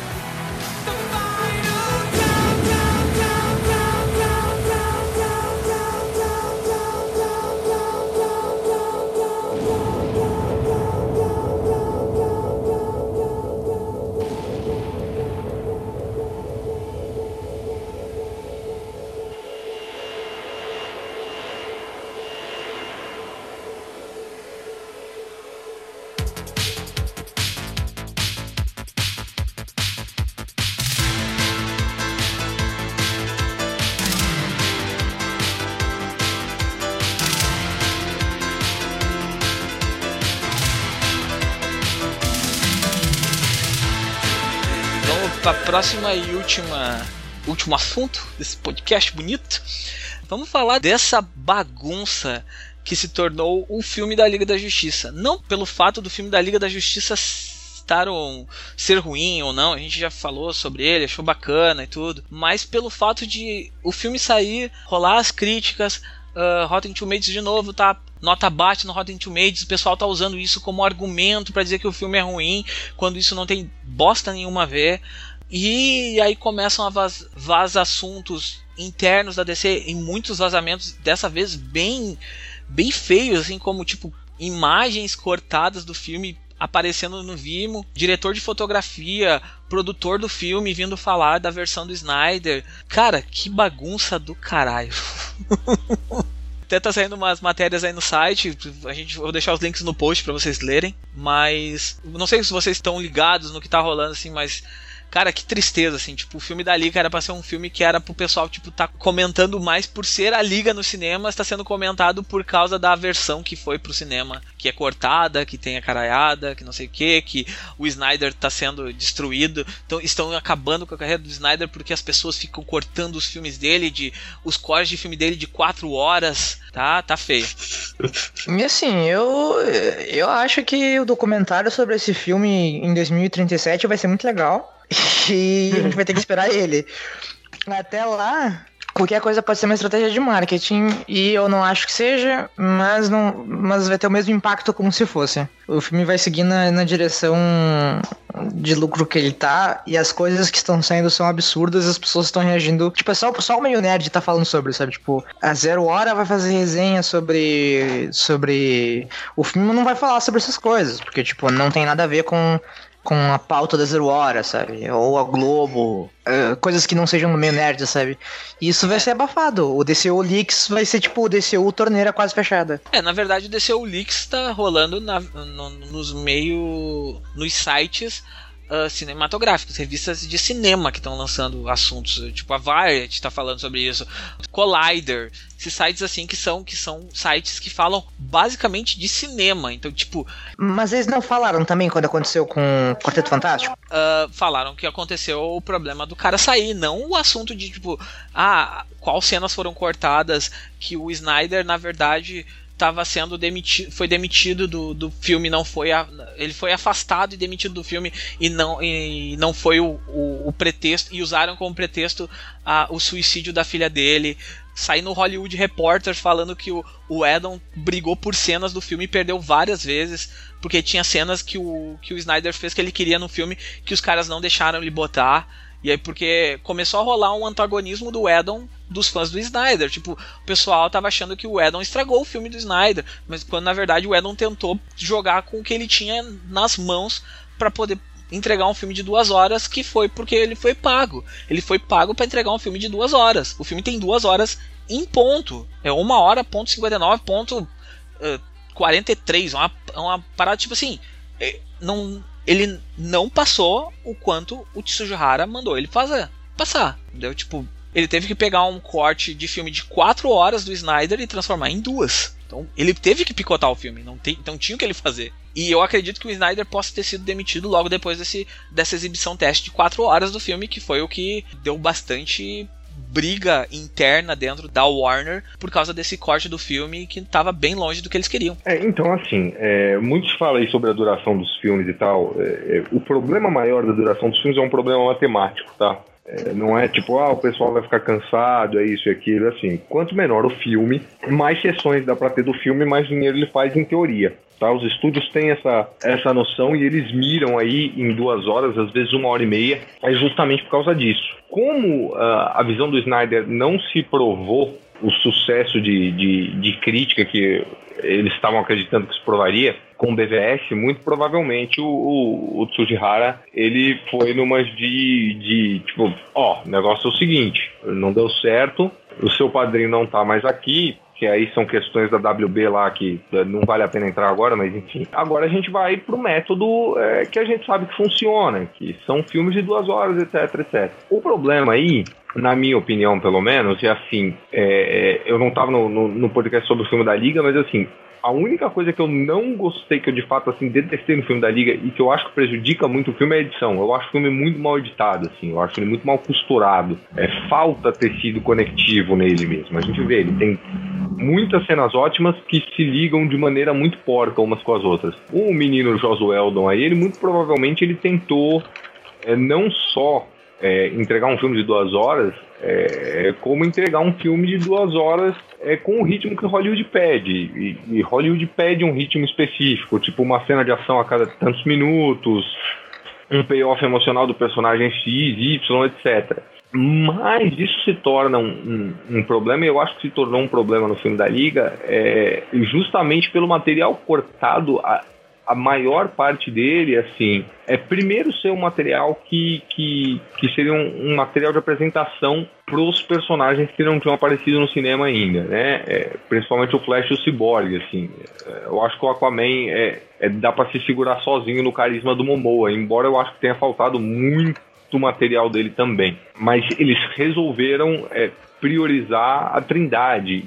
E, isso já se torna problemático, principalmente é, é, num filme que os novatos meio que roubariam a cena, em tese, né? O Flash, o, o Aquaman nem tanto, mas é, é, o corte de mais material do Cyborg eu acho que, que é um crime, mas ok. Tendo o material que vazou, nem todas as direções que o Snyder iria tomar, eu assino embaixo, assim. Mas tem muita coisa que ficou faltando e muita coisa que de fato prejudicou é, o andamento do filme, assim, eu acho que o, o, o plot de Steppenwolf foi extremamente prejudicado pelos cortes. E a Warner tá, é, é, por causa da controvérsia toda de, de BVS, etc., a Warner tá meio que desesperada sem saber o que fazer. Ela não entende o que funciona e por que o que funciona funciona. Então, é, eu diria que assim, o problema não são nem terem havido cortes. é, eu não acho que essa mania do Snyder de fazer é, filmes de três horas, quatro horas, é, seja justificável, porque assim, eu acredito que se um filme tiver quatro horas, ele precisa ter uma história que, que justifique essas quatro horas. Precisa ser uma história que precisa de quatro horas para ser contada. O Snyder não é um cara que tem ali a, a, a profundidade para fazer isso. Ainda assim, muita coisa que poderia ter feito funcionar melhor do que funcionou, se perdeu. É, mesmo assim, tá rolando aí essa campanha do, dos fãs para liberarem o, o, corte do filme do Snyder, etc. É, o pessoal tem que se tocar assim: o corte do Snyder não existe, existe o que o Snyder estava querendo fazer. E o cara era quatro, mas o Snyder se desligou da produção do filme nove ou dez meses antes do filme sair. Assim, o filme não estava nem de longe pronto não existia é, é, um corte tipo como teria sido o filme do Snyder. Ele muito provavelmente nem tinha tomado todas as decisões que ele tinha para tomar com o filme ainda. Então, assim, isso não vai levar a lugar nenhum. Acredito sim que o, o, o Blu-ray possa sair com uma versão estendida e etc., mas é, é, não vai ser o corte pré-Joss Whedon, porque, de novo, esse corte não existe. Sabe o que vai acabar acontecendo com esse filme? Vai rolar o que aconteceu com Superman 2, sabe? Que vão chamar o, o Snyder daqui a uns 10 ou 12 anos para ele vir e fazer a, a edição dele, pegar o bruto e fazer a, a edição do diretor Snyder e, e a visão dele sobre o filme da Liga. Eu acho que é isso que vai acabar rolando.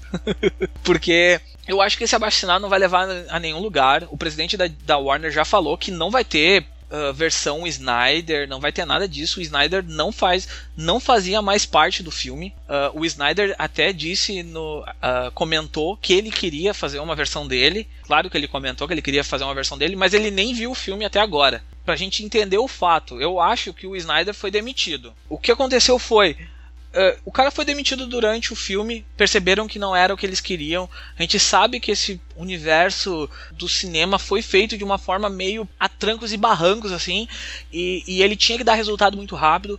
O, o Bruno já falou diversas vezes que o Snyder estava nessa posição de diretor da DC por conta dele ser parça do antigo, dire... do, do antigo presidente. Esse presidente foi pra banha, foi, foi mandado embora. Entrou o Tsujihara no lugar, o Kevin Tsujihara no lugar, que não era um cara que ia muito com a lata do Snyder e disse: Ó, oh, cara, tu vai ter que me dar resultado. Se não me der resultado, eu não vou te. Vai andar. E ele não deu resultado, e o cara foi lá e disse: Ó, oh, meu.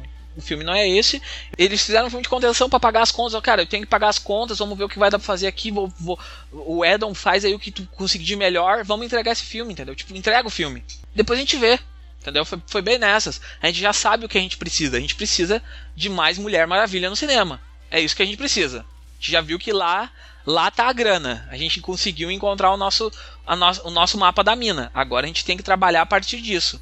O que o Snyder fez, esquece, entendeu? Tipo, esse filme é um filme de retcon total, assim. Total, é um filme de retcon puro. E a partir disso, eles vão fazer outro filme. E eu acho ainda que vai ter um outro filme de retcon que vai ser o Flashpoint. Que vai ser o filme que vai tirar o. que vão conseguir limar o, o Ben Affleck. Porque eu acho que o Ben Affleck não fica mais na, nas produções da, é, da eu tenho eu tenho, eu tenho minhas dúvidas sobre essa saída repentina do Affleck aí, cara. Eu acho que em algum ponto o Affleck sai, mas eu não acho que ele vai sair tão cedo quanto estão esperando. Tem muita merda sendo falada a respeito. Estão falando agora que o Matt Reeves não quer o Ben Affleck, que eu acho que é, não, é, isso um é errado. É. Eu acho que o Affleck não sai tão cedo, mas assim, é, sobre o Snyder ter sido demitido, eu de fato acredito que ele tenha sido demitido e eu não posso dizer que eu acho é, é, uma decisão tão errônea assim, cara, porque a gente para pra ver o que foi o filme da Liga e, e que era algo que uh, a gente que é um pouquinho mais entendido é, é, já sabia que, que ia ser uma invasão do quarto mundo e etc e tal. E aí você para pra pensar um pouco, aí, por exemplo, para que, que serviu o BVS? Entendeu? O BVS, é, é, é, se era para ser o foreground para isso, e o próprio Mulher Maravilha também, que não é um filme do Snyder, mas tem um, um dedo forte dele ali ainda, tem muito da visão dele, o roteiro dele e o caramba, tinha que ter tido um foreground sobre o quarto mundo, tinha que ter é, é, tido uma pista jogada aqui e ali, sabe? Um intergang, um negócio desse qualquer. E não tem, chega de supetão. Esse chegar de supetão é, acaba permitindo que acaba permitindo que, que a Warner chegue e faça certos cortes para simplificar a trama, porque já que o, o, a trama do Snyder não funcionou antes, então vamos cortar a trama do Snyder agora. E aí a gente pega é, é toda aquela questão que originalmente ia ser que tipo a, a Egra, mãe do Steppenwolf, estaria lá com a essência presa nas caixas maternas, por isso ele precisava ligar as três e tal, não ligou. Isso foi completamente limado do filme, a, acaba virando um plot bobo de invasão alienígena, que não é o que é nem o que era para ser a troco de nada, entendeu? É, se o Snyder tivesse jogado essas pistas antes, que é o, o que deveria ter sido feito, é, não seria possível da Warner fazer isso agora, assim. É, é assim, eu entendo que a Warner, por incompetência, é, é, sabotou muitas coisas que deveriam ter sido muito melhores no filme da Liga. Mas ela só pôde sabotar essas coisas é, é por causa de escolhas extremamente infelizes do Snyder, entendeu? Ele, ele escolheu deixar a história em segundo plano para poder filmar cenas puxadas direto do Cavaleiro das Trevas que ele acha legal pra caralho, completamente fora de contexto. Então, assim, é, não é só um lado que tem culpa nessa história, no fim das contas. Mas eu ainda acho que uma versão estendida, de novo, obviamente não vai ser a versão do Snyder, mas eu ainda acho que uma versão estendida pode é, é, melhorar muito aí é, é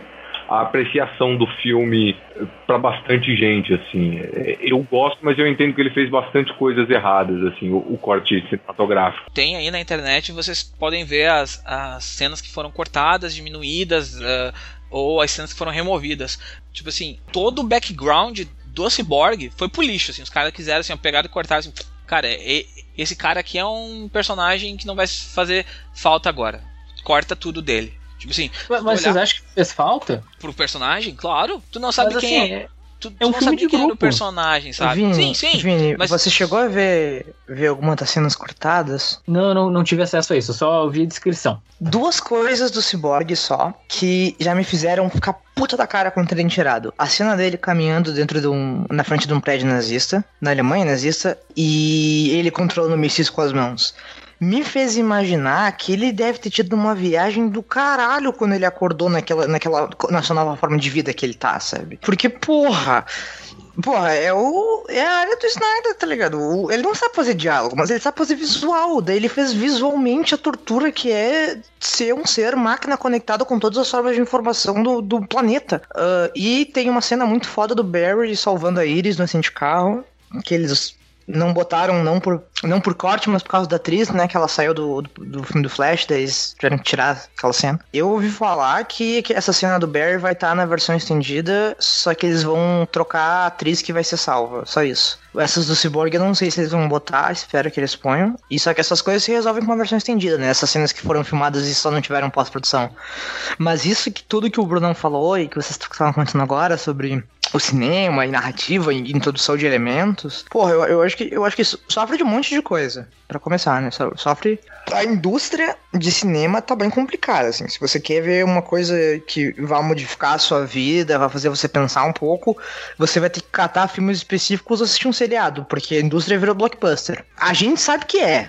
Mas o Snyder jura que ele não é um diretor de blockbuster. Ele é um cara filosófico, não sei o que na cabeça dele. E Batman vs Superman era uma obra de arte pra ele. E, e, assim, visualmente até. Meteram a mão em Batman vs Superman de uma maneira que saiu que saiu. Mais por culpa dele do que do estúdio, mas o estúdio mexeu. Daí, o resultado foi tão merda que saiu agora da Liga da Justiça completamente fudido pelo, pelo estúdio. Eu não sei nem o que dizer. Os, os fãs do Snyder querem um corte do Snyder. Não vai acontecer. O, é capaz do ti- sair de novo do Twitter. Já não saiu enquanto a gente fala. Do, por, por causa do, desse filme, sabe? Capaz do cara nunca mais trabalhar com super-heróis na vida. E eu acho que é uma época muito ruim. Pra, eu achava que era uma época muito boa para filme de super-herói, mas eu tô bem assustado, assim. Eu acho que. Que bom que isso não tá afetando tão diretamente os quadrinhos em si, mas, mas não, não acho que vá ter um. Um Liga da Justiça 2 continuação desse filme, sabe? Se tinha algum planejamento, ele vai ser completamente diferente do que ia ser. De novo, concordo com, com o Brunão. A única certeza que os caras têm é, é a Mulher Maravilha 2. É a única certeza que eles têm. Não, E é, eu acho- é, um Liga 2 vai acontecer sim. é, de fato Não, vai vai ser completamente filme. diferente, mas, mas vai acontecer. Antes, antes de Liga 2, a gente tem três filmes. Mulher Maravilha 2, que sai só em dezembro de 2018, né? Aí tem Aquaman, que sai agora no próximo comecinho de 2018. E entre isso tudo ainda tem o Shazam pra sair. Que vai sair, eu não sei se sai em 2018 ou em 2019. Só que o Mas Shazam. o Shazam não é fora do DCU? Não, é, o Shazam. Na verdade, o Shazam vai ter ligação dependendo de como for, entendeu? É, é, é, é, é a New Line que vai produzir. Mas se, se funcionar, claro que vai ter ligação com o DCU. DCU, na verdade, né? DCU. É, descer eu. Depois de descer você, descer eu. É. Eu acho, eu acho que, tipo, é capaz do filme do, do Shazam sair, ser um puta sucesso, o filme do Flash sair ser um fracasso e a DC falar, ah, o problema é ciência. Vamos fazer o filme da Mulher Maravilha. Vamos fazer um universo todo mágico. Mulher Maravilha, Shazam, essa Constantine. Não, então, eu tava ouvindo vocês falar. Vocês já disseram que tu tinha que ser dito, mas por mais que eu goste do Snyder, por mais que eu acompanhe enfim, o trabalho dele, eu acho que eu devo ser o único aqui que gosta realmente Não, do eu, cara. acompanho, eu acompanho o trabalho dele, eu não acho ele um diretor, meu Deus do céu, que gênio. Ele é um diretor medíocre, ele tem bons filmes e filmes ruins, cara. É, faz parte de qualquer diretor mediano ter filmes bons e filmes ruins. Eu acho que ele tem. Ele é um cara que fica na média, assim. Ele não é um cara genial, mas ele também não é um pior diretor que eu já vi na, na vida, entendeu? Sabe? É- ele é um cara médio. Eu particularmente não acho o Snyder um diretor ruim. Eu acho que o problema foi ele ter dado o direcionamento em questão de história, de tom e etc. Entendeu? Isso não, não deveria ter estado na mão dele. Se ele tivesse lá só dirigindo os filmes, seria outra, outra questão. Mas ele estava lá encomendando é, a princípio pro Goyer e depois para outros diretores, depois que o Goyer fez merda, para outros escritores, perdão, depois que o Goyer fez, fez merda, é, a visão dele. A visão dele é uma visão rasa que ele acredita ser profunda. Esse é o grande problema. Então, eu acho que a gente quer, é, é muito ridículo a gente querer filme autoral.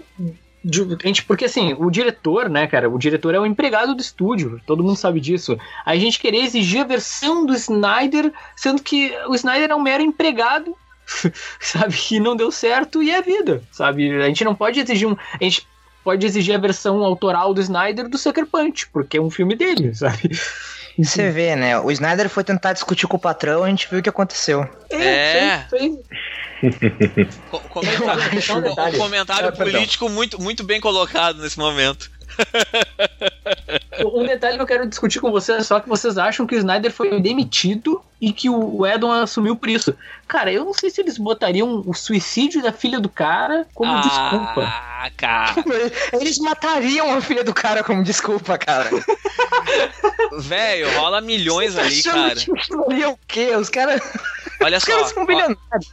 vou te dizer uma coisa, ô, ô Vini. Assim, sabe, ele foi afastado, mas tipo, ah, vai começar as premieres, ele vai participar das premieres, se, se tiver de participar em alguma premiere, ou de repente, bah, vai, vai ver o filme, ou vai de repente aparecer de alguma forma. Afinal, tá lá filme from Zack Snyder, ou filme by Zack Snyder, é isso que tá, né? Tá o nome do cara lá gigante em letras garrafais, assim, entendeu? Tipo, Então o cara, eu acho que o cara vai participar de alguma forma. E ele não participou. Ele não falou do filme, ele disse que não viu o, o corte final. Ele fez um, um curta-metragem durante. Pra vocês verem, ele fez um curta-metragem durante a época que ele tava afastado do filme. Então isso quer dizer, ele tava trabalhando ainda, ele voltou ao trabalho, mesmo que não estando no filme da Liga da Justiça, ele continuou trabalhando, tanto que ele fez um curta-metragem gravado por um iPhone, sei lá porquê, mas ele fez usando a câmera de um iPhone. Então o cara tava trabalhando, ele tava fazendo algo. E aí o cara, simplesmente o filme sai e começa. Ah, Snyder, Snyder, Snyder, Snyder, Snyder, Snyder, Snyder, Snyder, Snyder. E aí começa a vazar as coisas. E aí vaza aquela conversa dele com a menina dizendo que, na verdade, ele foi demitido. Ele não foi. Ele não foi afastado. Que usaram como pretexto a morte da filha dele pra pra botarem o Edon, que, o, que quem contratou o Edon foi o Geoff Jones e o Tsujihara, pra poder resolver o problema, porque o Jones tem um. É, eu não sei até que ponto o Jones tem dedo nisso aí, não, viu? É, mas o Jones ele tem. Ele, ele conhece a galera de filmes também por ter trabalhado com, com o. É, conhece, mas de novo, é, é, se fosse pra colocar um, um- um substituto pro Snyder pra ganhar credibilidade, eu não acho que o Whedon seria a escolha do Jones e, e nem acho que, o- que o isso não me cheira a Jones, isso, seja, isso cheira a coisa de gente mais é, é, estúdio engravatado old school true mesmo. Mas é. Eu, eu, É, acho, eu- eu acho que o mais próximo do envolvimento do Jones foi tipo, chega lá o acionista número 27, que não tem nome, tem dinheiro na conta. Chegou lá, é, Jones, você acha que nós deveríamos é, tirar o Zack Snyder para botar outra pessoa? Daí o Jones, maybe. Daí eles, bom, eh, os fãs disseram que devemos tirar o Zack Snyder, eles tiram, sabe? Porque o Jones não tá nesse nível, cara. O Jones mal tá no nível de pessoa que entra nos estúdios e bate papo com as pessoas. É, eu, eu acho que hoje ele faz isso. Que Hoje ele antes- faz isso, sim. Hoje ele faz É, isso. na época da produção do filme já não, foi bem a época da, da, da promoção dele. E, é, tem isso também, né? A timeline não bate pra ser coisa do Jones. Mas, Então- mas dá pra saber que o Jones não gosta do DCU, né? De como ele está, no caso. Ele não é um, ele é um fã, ele não é um grande fã da, da, Ah, da Era de Ouro, dizer- que é uma não- puta referência do, do Snyder. Eu não saberia dizer se ele não gosta, Érica, porque assim, o Jones é um cara que, que, que veste a camisa da empresa. Mas eu posso dizer que, assim, é, não são as escolhas que ele tomaria. Não, cara, ele nunca vai Isso é dizer que não óbvio. gosta, porque ele, ele é um verme que nem a gente que tá aqui ah, quase meia-noite de um domingo pra, pra falar da- desse filme de graça, né? E- e- Ele, obviamente gosta de tudo daquilo. Mas eu quero dizer que as referências do DCU, que são o do DCU, que são maleporcamente a Era de Ouro, não são referências pro, pro Jones, não é o que ele É gosta, não, assim. não- Se- é, não é o que ele faria, com certeza. O que ele faria a gente vai ver daqui pra frente, porque assim, é, agora que Liga da Justiça já, já saiu, eu acho que o último filme que a gente vai ver um dedo do Snyder ainda é o Aquaman, porque o Aquaman já tá pronto, já terminou de filmar, etc. Mas mesmo assim ainda vai ser mais Jones do que do que Snyder. E a, É. de- de- do Aquaman pra frente é a visão do Jones. É, e te- a gente tem que lembrar também que a Mulher Maravilha é mais Jones do que Snyder também, né? Porque o Jones pegou o filme pela metade e teve que trampar no. Tanto que ele teve que reescrever o roteiro em algumas partes, né? Ele conseguiu pegar ainda o filme. É, mas em algumas partes eu parte vejo roteiro. bastante Snyder ali ainda, viu? É, sim, o último ato ali, aquela luta final, é todo Snyder. Aquilo ali o Snyder dirigiu no filme. Em termos de roteiro, é muito certo que o Snyder fez a origem, sabe? Porque é o que mais. Em, em Mulher Maravilha é o que mais fecha com Liga da Justiça. É a origem da Mulher Maravilha em que morrem os deuses, sabe? Então eu tenho certeza que aquilo ali tem dedo do, do Snyder, ou pelo menos a pedido dele. Não que ele tenha escrito aquela parte, mas assim, a- o mindset de que os deuses estão mortos tem- é, é bem dele. Vini, quer falar mais alguma coisa antes da gente finalizar? Porque tá uma tristeza isso aqui. Ah, eu, o que eu vou te dizer? Praticamente eu desisti. Eu, eu tô com trauma de falar de filme, cara. Eu tô com trauma. Depois que. Ah, 50 mil views, cara, tá doido. Eu vi lá o videozinho, tu falando da coisa, 50 mil views. Vamos ficar bravo. Não, mas é isso. Era o podcast que a gente tava esperando 50 mil downloads, não conseguiu chegar nem perto disso. Uma pena. Mas a gente tava esperando. Pô, deu 51 mil views, né, cara? Nossa, agora eu tô vendo que. Nossa, enfim. Mas aí eu não tenho muito mais que acrescentar. Acho que vocês falaram tudo. É questão comercial, a mudança foi feita. Ah, é isso, sabe? Não, não tem grandes. Eu acho assim, pessoal, vocês podem assinar abaixo assinado, podem fazer o que quiser, sabe? Aba eu, vou, eu vou lembrar uma coisa pra vocês: abaixo assinado pra empresa não vale de bosta nenhuma, tá? A não ser que seja um cara seja muito bonzinho, assim, e, e perceba que eles que, que vocês vão fazer dinheiro. Mas 130, 130 mil pessoas é nada perto do- da população do planeta que pode chegar até perto desse filme. Eh, o filme tá dando dinheiro pra caramba. Vou, de- deixa, eu- deixa, eu dizer, deixa eu olhar o, o Tá em 481 mil milhões. Doméstico. 400 Doméstico. Não, É. não, ele tá em 471 mundialmente. É, Ó, acabei de ler que passou dos 500 mundialmente, porra. Ah, então deve estar desatualizada a minha fonte. Ah, primeiro, é, tá em 171 milhões nos Estados Unidos só. Estimativa. Estimado. É, no Mojo é, fechado. o oficial é isso, 481 no. Mas sete- 171 milhões é metade do que eles estavam esperando da grana, tipo, dentro dos Estados Unidos. Eles precisam receber 300 só dentro dos Estados Unidos pra pagar a conta. Ah, tá. Eu tava fazendo um cálculo ontem, porque eu não tenho nada pra fazer na minha vida.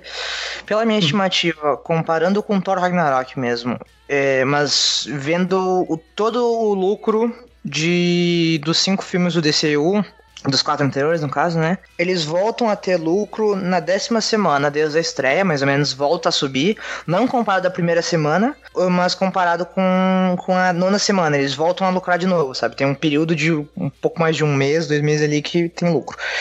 O Homem de Aço foi meio uma anomalia, porque ele teve um lucro de mil por cento na segunda semana. Porque ele fez muito pouco na primeira. Essa queda de 56% tá muito dentro do padrão. Muito dentro do padrão. É, se não me engano, foi 60% de queda no, no Batman vs Superman da segunda semana. É, a, a terceira semana vai fazer uma queda muito menor do que essa. Vai ser uma coisa. Vai lucrar em torno de uns 30 milhões, eu acho. E só então pra cair em uns 10, 15, sabe? É, e isso, isso a gente tá olhando só, só dentro dos Estados Unidos, esse meu cálculo. Sem contar nos outros países, sem contar na China, que pelo que eu tô. Pelo que eu tô vendo, eu tô adorando a China, filme. a China é, o- é a maior bilheteria de todos os tempos. Da China é a abertura da Liga da Justiça. Foi lá. Da Sim, China, a né? China- E no Brasil também foi a mesma coisa, a maior abertura de todos os tempos. Ela fez 53 milhões. 63 milhões só no Brasil. Mas aí, É. milhões de reais, né? Não milhões de dólares, mas 3 milhões de reais. É muita grana. Pelo menos no Brasil é muita grana. Sim. Não, mas pô, peraí. O Brasil contribuiu com 14 milhões de dólares até agora. Tá bom, cara. Pro Brasil. Porque a gente não tá muito bem de economia pra ficar indo vendo filme 3D. É. Cara, é- a minha previsão é de que esse filme. Não lembro quanto é que foi no último podcast, então não vou mentir e dizer que é o mesmo número que eu tava dizendo naquele dia. Não, a gente Mas tava achando depois- que ia fazer bilhão, mas não vai fazer bilhão. Eu acho que Não, não chega a bilhão. Eu não achava que ele fazia bilhão, eu achava que ele merecia bilhão, mas ele não vai fazer. Com DVDs e brinquedinhos ele vai, fazer, vai passar dos bilhão, porque o Homem de Aço passou do bilhão. Mas o cinema mesmo, fazendo esse cálculo, cara, eu acho que ele chega tranquilamente em torno de uns 700, 800, de acordo com esse cálculo, sem mais mudanças. Se ele seguir o prognóstico dos outros quatro filmes, até a décima semana dele, ele vai ter o equivalente a um- entre 700 e 800 milhões de dólares mundialmente.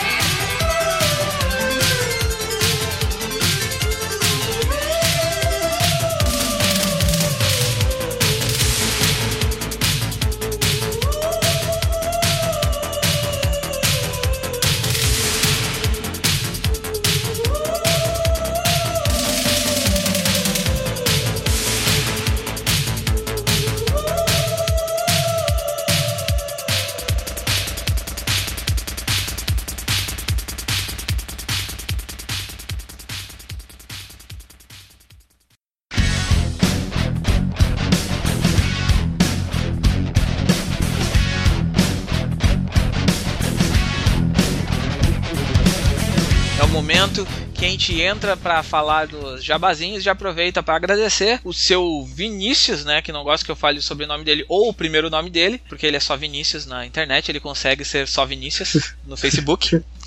Muito obrigado, senhor Vinícius, por ter vindo nos agraciar com a sua presença. Uma pessoa, uma web celeb, que nem a gente fala né, dos quadrinhos nacionais. Não que nem o Bruno, mas um, um- um astro tão, tão grande quanto o Brunão. O Brunão. É, então- Já falei, cara, todo mundo aqui é estrela, entendeu? A gente tem o youtuber, a gente tem o, o futurista brasileiro, a gente tem Pablo Starman e eu tenho meu fã clube lá no Rio Grande do Norte. É, eu, não, eu não sou nada. Eu sou um, eu sou, eu sou, eu sou uma farsa. Eu já falo isso todo dia e ninguém acredita. Ah, Eu quero, eu quero dizer que eu sou muito fã de vocês. Que eu quero agradecer muito o convite. Eu, pô, escuto vocês há um tempão. É sempre muito legal estar Pô. aqui, sabe? Tem mau gosto, hein? Eu, eu, eu me esforço para contribuir ao máximo. É muito bacana.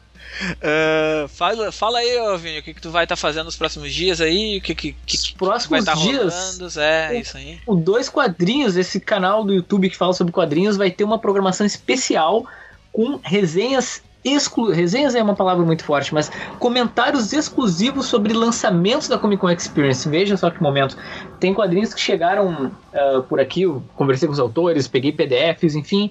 Então vai ter toda uma cobertura de o que, que tem de legal no Artzelli, pelo menos na, na minha mais humilde opinião. Algumas, alguns lançamentos que eu tô apostando que vão ser legais também, que eu ainda não li. Então vai ter toda uma programação voltada para o evento e principalmente voltada talvez para os grandes lançamentos desse ano, que são os que acontecem no evento, né? E é isso. Obrigado aí quem assinar o canal, assistir. É, a companhia de todo mundo é um prazer. E o Pablo vai aparecer, hein? A qualquer momento. Eu, sou figurinha carimbada desse canal aí já. Os caras os cara, os, os caras veem a minha, a- o meu rosto e já saem pra me xingar nos comentários. assim. Pior Você é decenalta, não sabe nada, não manja nada de quadrinho, tá? é isso que- Então tá, beleza. Ai, ai. Então vocês já sabem, apoia a gente no padrinho lá.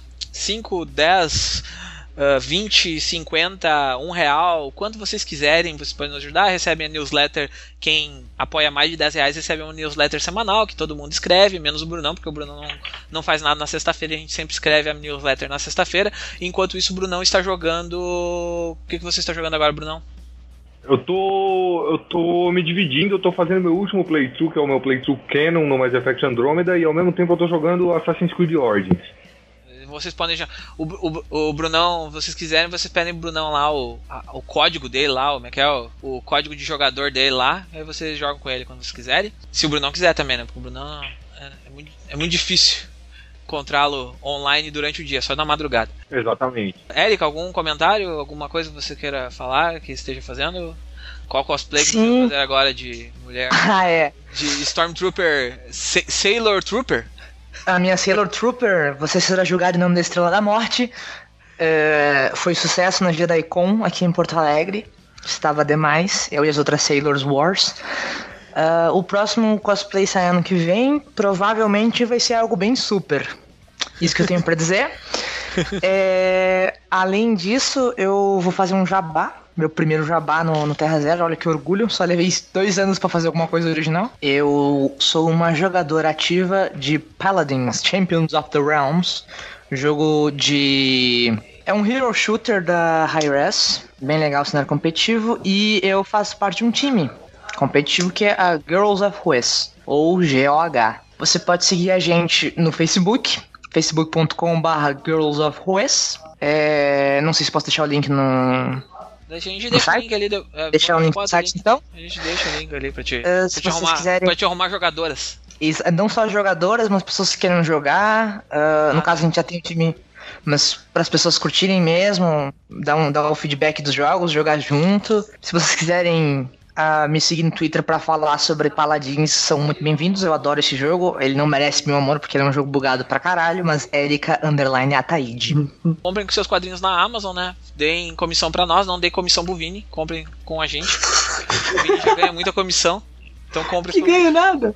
o, o, o, Vini, o Vini, quando vocês pensarem assim, pá, vou dar comissão pro Vini, pensem que o Vini tem 50 mil views num vídeo dele e a gente tem, tipo, 200. Então, deem comissão pra nós. Autopiedade não cabe, com, não, não combina com você, padre. É, não. não, tô brincando. Uh, compre seus quadrinhos na Amazon, tanto faz por mim, pelo Vini, pelo link que vocês quiserem usar aí. Aproveite as promoções, tá rolando bastante coisa bacana lá. O Black Friday foi bacanudo, assim. Teve muita coisa legal. Eu fiz um texto ali, eu fiz um texto com indicações, eu fiz mais vídeo só com indicações de quadrinhos indies e e nacionais, então usem esses, esses vídeos, esses vídeos e textos como base, se vocês quiserem ter ah, alguma fazerem suas compras, não precisa ser só na Black Friday, pode ser amanhã ou quando vocês tiverem dinheiro, usem esses essas indicações que são legais, assim, tipo, são coisas que a gente realmente leu e diz assim, ó, isso aqui é tri, isso aqui não é, isso aqui tá caro, isso aqui não tá. Então usem isso com, com parcimônia e deem comissão pra nós a gente tá pagando para pagar as contas, pagar as viagens. CCXP vai sair caro aí, eu vou- a gente vai gastar uma grana pra, pra eu me locomover de Porto Alegre, de Sapucaia do Sul até São Paulo. E, e eu vou abraçar no Vini, no, no colarinho Ah, dele. vai ser tão legal. Mandem, ma- mandem fotos pra eu adicionar um mural de chips. Ô, nudes, vou mandar nudes também. Eu e o Vini nudes. Eu, eu, eu vou ser namorada, hein? Ah, é verdade, né? Vai eu e tu ser namorada. Vai ser uma, Olha aí. Vai ser uma coisa de louco, cara. Meninas, não se aproximem da gente porque a gente vai ter problema. Não, só, só, só, só nós nos aproximamos. Só, só eu posso me aproximar do Vini e o Vini se aproximar de mim. É só isso que pode. Isso aí. é isso, esse Comic Pod. Fica por aqui. Um abraço e até semana que vem com outro tema maluco que eu não sei qual que vai ser, porque eu não lembro mais a, a nossa programação. Mas em dezembro, preparem-se, pois a patrulha está voltando para mais um podcast. é isso, falou, beijo. Tchau, pessoal. Tchau, gente. Tchau, tchau, valeu. Goodbye.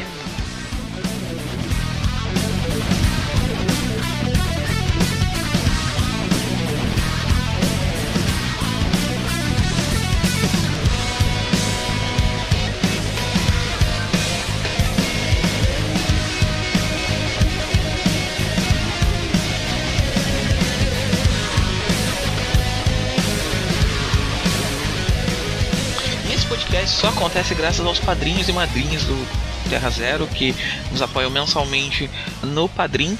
Mas esse agradecimento é especial para a categoria de 30 e 50 reais, que são o Luiz Alberto, a senhora Morcelli, o Igor Tavares, o Juliano Souza, o João Paulo Luranque, o Saldanha, o Senna, o Sami Newton Amorim, o Castilho, o Will Almeida, o Alexandre Dias Cavalcante e o Xixagara e o Vitor Hugo Refundini. Então, muito obrigado a todos vocês que nos apoiam e a todos os outros apoiadores que fazem o Terra Zero crescer e melhorar todo dia. Obrigado.